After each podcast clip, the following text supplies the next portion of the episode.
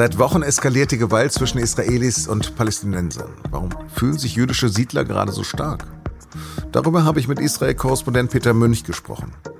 Sie hören auf dem Punkt den Nachrichtenpodcast der Süddeutschen Zeitung. Am Mikro ist Lars Langenau, Shalom und Salam. Die Stimmung in Israel und den besetzten Palästinensergebieten ist so aufgeheizt wie seit langem nicht mehr. Seit Jahresbeginn sind nach israelischen Angaben 13 Israelis bei Terroranschlägen getötet worden und mindestens 60 Palästinenser von der israelischen Armee. In jüngster Zeit haben sich die Berichte überschlagen. Allen internationalen Rufen nach Deeskalation zum Trotz kommt es in Nahost zu immer neuer Gewalt. Bei einer Razzia des israelischen Militärs im Westjordanland sind mindestens zehn Palästinenser getötet worden. Fast nichts ist verschont geblieben vom Zorn der Siedler. Eine kurze Zusammenfassung, was allein in den vergangenen drei Tagen passiert ist. Montagabend wurde ein 27-Jähriger mit israelisch-amerikanischer Staatsbürgerschaft bei Jericho im Westjordanland getötet. Ebenfalls Montagabend hat ein Siedler versucht, Soldaten zu überfahren. Sonntag hat ein Palästinenser zwei Israelis erschossen. Seither randalieren Siedler im palästinensischen Westjordanland und haben einen Palästinenser erschossen. Sie zünden Häuser und Autos an, töten die Nutztiere der Hirten und filmen sich dabei. Hier meldet sich ein Siedler während der Randale. Seine Augen sind vom Tränengas israelischer Soldaten gereizt. Und dann sagt er diesen erschreckenden Satz. Was sich die Armee und die Polizei nicht traut, das vollziehen nun wir einfachen Juden. Er spricht von einem natürlichen Racheakt und macht klar, die Siedler fühlen sich sehr stark. Premierminister Netanyahu ruft sie zwar auf, keine Selbstjustiz zu verüben, zugleich aber droht er mit der Wiedereinführung der Todesstrafe für palästinensische Attentäter. Dass die Siedler sich so sicher fühlen können, dafür sorgt auch einer der wichtigsten Minister in der neuen Regierung, Itamar Ben-Gvir. Der hat selbst als Siedler in der palästinensischen Stadt Hebron gewohnt. Einst wurde er wegen rassistischer Hetze und Unterstützung einer terroristischen Vereinigung verurteilt. Heute ist der Minister für nationale Sicherheit. Über die neue Eskalation im Nahostkonflikt habe ich mit meinem Kollegen Peter Münch in Tel Aviv gesprochen. Peter, du hast kürzlich eine Siedlung besucht. Was sind das für Leute? Also ich war in Kiryat Arba. Das sind so die extremsten der, der Siedler, also auch die, die immer relativ gewaltbereit sind. Das sind Leute mit einer Mission, die, die folgen der Bibel und nicht unbedingt dem Gesetz. Ähm, die wollen dahin zurück, wo die biblischen Städten sind und die wollen Israel in den biblischen Grenzen erhalten haben. Und das heißt in den Grenzen vom Mittelmeer bis zum Jordan und in diesen Grenzen ist dann halt kein Platz mehr für einen, einen Palästinenserstaat. War beim letzten Besuch in Israel habe ich mal einen Siedler getroffen, der war aber gemäßigter. Gibt es denn so etwas gar nicht mehr? Ja, doch, doch, doch. Also Siedler ist gewiss nicht, nicht gleich Siedler ganz gewiss sind nicht alle Extremisten und ganz gewiss sind auch nicht alle aus politischen Gründen in den Siedlungen. Es gibt genügend, die einfach dahin gehen, weil man da billiger wohnen kann. Die gehen dahin, weil es Steuervorteile gibt. Also es gibt sozusagen Anreize, in die Siedlungen zu, zu ziehen und und manche Siedler nehmen nicht mal richtig wahr, dass sie in der Siedlung wohnen, weil das sind Siedlungen in der Umgebung von Jerusalem, die halten das für einen Vorort Jerusalems, aber völkerrechtlich gesehen ist es halt jenseits der grünen Waffenstillstandslinie, also eigentlich auf palästinensischem Gebiet und damit eine Siedlung. Du sagst, sie haben eine Mission, aber die setzen sie auch ihre Kinder dieser feindlichen Umgebung aus. Also einer der Siedler, mit denen ich neulich in, in, in Hebron und, und Kiryat Arba gesprochen habe, der hat mir das ganz, ganz einfach erklärt. Er hat gesagt, wir sind hier Leute mit Überzeugungen und deshalb sind wir hier. Und die Leute in Tel Aviv, also damit meint er grob gesprochen die Liberalen, die, die linken Israelis, die seien ja wohl ein bisschen zu weich geworden und das sind sozusagen aus Sicht der Siedler keine wirklichen Patrioten mehr. So sehen es die Siedler zumindest, die Radikalen. Wie viele Siedler gibt es denn überhaupt? Es ist mittlerweile, würde ich mal sagen, so um die sieben, acht Prozent der israelischen Bevölkerung, die mittlerweile in den Siedlungen liegen. Also wir reden von ungefähr 600.000 Leuten. Man darf sich die Siedlungen auch nicht so vorstellen, dass das irgendwelche abgeschotteten Wehrdörfer sind. Das sind richtige Städte. Das sind Städte mit Tausenden, manchmal Zehntausenden Einwohnern. Und das ist sozusagen eine, eine mittlerweile natürlich erscheinende Vergrößerung des israelischen Staatsgebietes. So, dann gibt es noch die radikalen Außenposten. Das wird meistens von, von irgendwelchen jungen Siedlern betrieben. Die machen einen Hügel aus im Westjordanland, errichten auf dem Hügel eine Art Containerdorf und so fängt eine, eine neue Siedlung an und das wächst und wächst und wächst und irgendwann kommt es dann so weit, dass die israelische Regierung entweder räumt diese Siedlung, weil sie auch nach, nach israelischem Recht illegal ist, oder diese illegal errichtete Siedlung nachträglich ähm, sanktioniert und damit sozusagen ins israelische Gebiet aufnimmt. Also es ist eine konsequente, permanente Normalisierung des Siedlungswesens, ähm, obwohl das eigentlich ein, ein, ein ernster Verstoß gegen das Völkerrecht ist auf besetztem Gebiet. Und die neue Regierung würde noch räumen lassen? Die neue Regierung hat sogar räumen lassen in einzelnen Fällen und das sorgt natürlich gleich für große Konflikte innerhalb dieser Regierung.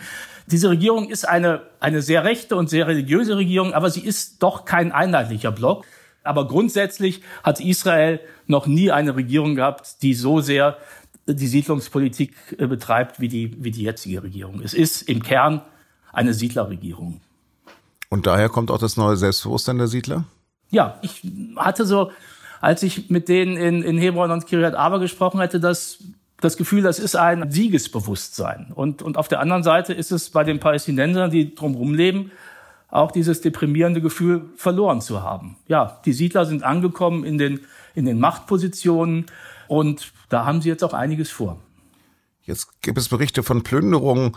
Ja, es waren keine Plünderungen, es waren Brandschatzungen. Also es gab einen Vorfall in einer, in einer palästinensischen Kleinstadt namens Muwara, also nahe, nahe Nablus.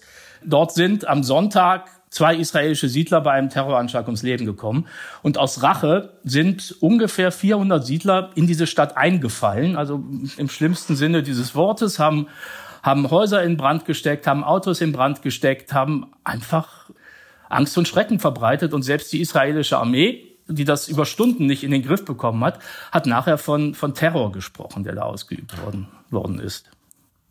Aber gibt es noch irgendeine moralische Instanz? Könnte das Präsident Yitzhak Herzog sein?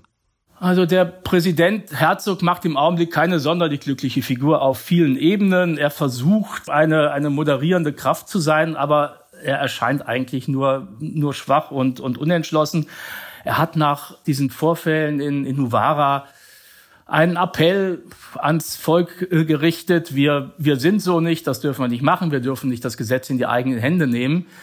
Und das ist ja ganz gewiss auch nicht die Mehrheit der, der Israelis, ähm, die, die solche Dinge gutheißt. Aber letztlich kommt das nicht mehr durch und es, es gibt sozusagen ein, ein Segment der, der Bevölkerung, die im Augenblick das Gefühl hat, sie können machen, was sie wollen. Das sind die Siedler, die radikalen Siedler. Am Dienstag ist der israelische Außenminister Eli Cohen in Berlin. Wie sollte die Bundesregierung oder Außenminister Baerbock mit Vertreter dieser rechtsextremen Regierung umgehen?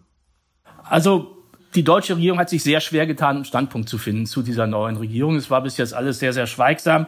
Ich glaube, dass man mit dieser Regierung kein Business as usual machen kann, weil die Regierung tatsächlich in Teilen eindeutig rechtsextrem und, und rassistisch ist.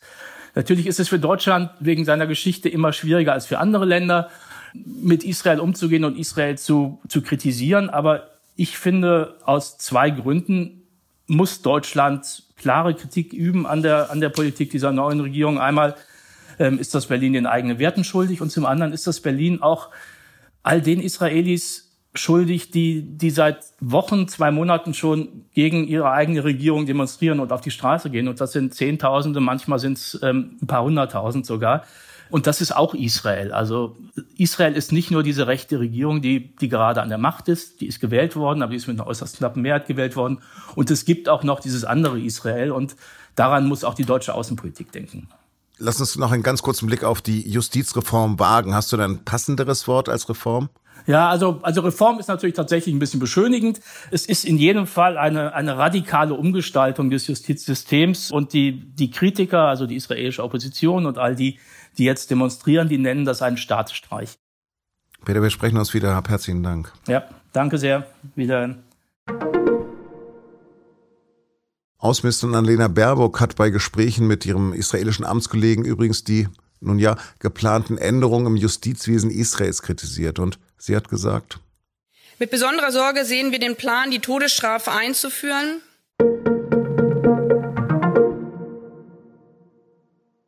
Bus- und Bahnfahrer müssen sich am kommenden Freitag auf erhebliche Einschränkungen einstellen. Die Gewerkschaft Verdi will den Nahverkehr in sechs Bundesländern für 24 Stunden nahezu flächendeckend lahmlegen. Zudem sind Ausstände in ausgewählten Städten wie etwa München bereits am Donnerstag geplant. Damit soll der Druck in den Tarifverhandlungen für den öffentlichen Dienst der Kommunen und des Bundes erhöht werden. Die Aktion soll gemeinsam mit den Klimaaktivisten von Fridays for Future stattfinden, die ebenfalls für Freitag zu einem globalen Klimastreik aufrufen. Der Sender Fox News hat im US-Wahlkampf 2020 Lügen verbreitet. Das hat der Medienunternehmer Robert Murdoch in einer eidesstattlichen Erklärung vor Gericht eingeräumt. Zwar wies Murdoch zurück, dass Fox News als Ganzes die Lüge von der gestohlenen Wahl 2020 unterstützt habe. So hat Ex-Präsident Donald Trump seine von ihm bis heute nicht akzeptierte Abwahl erklärt. Einige Kommentatoren hätten diese Falschnachricht aber unterstützt.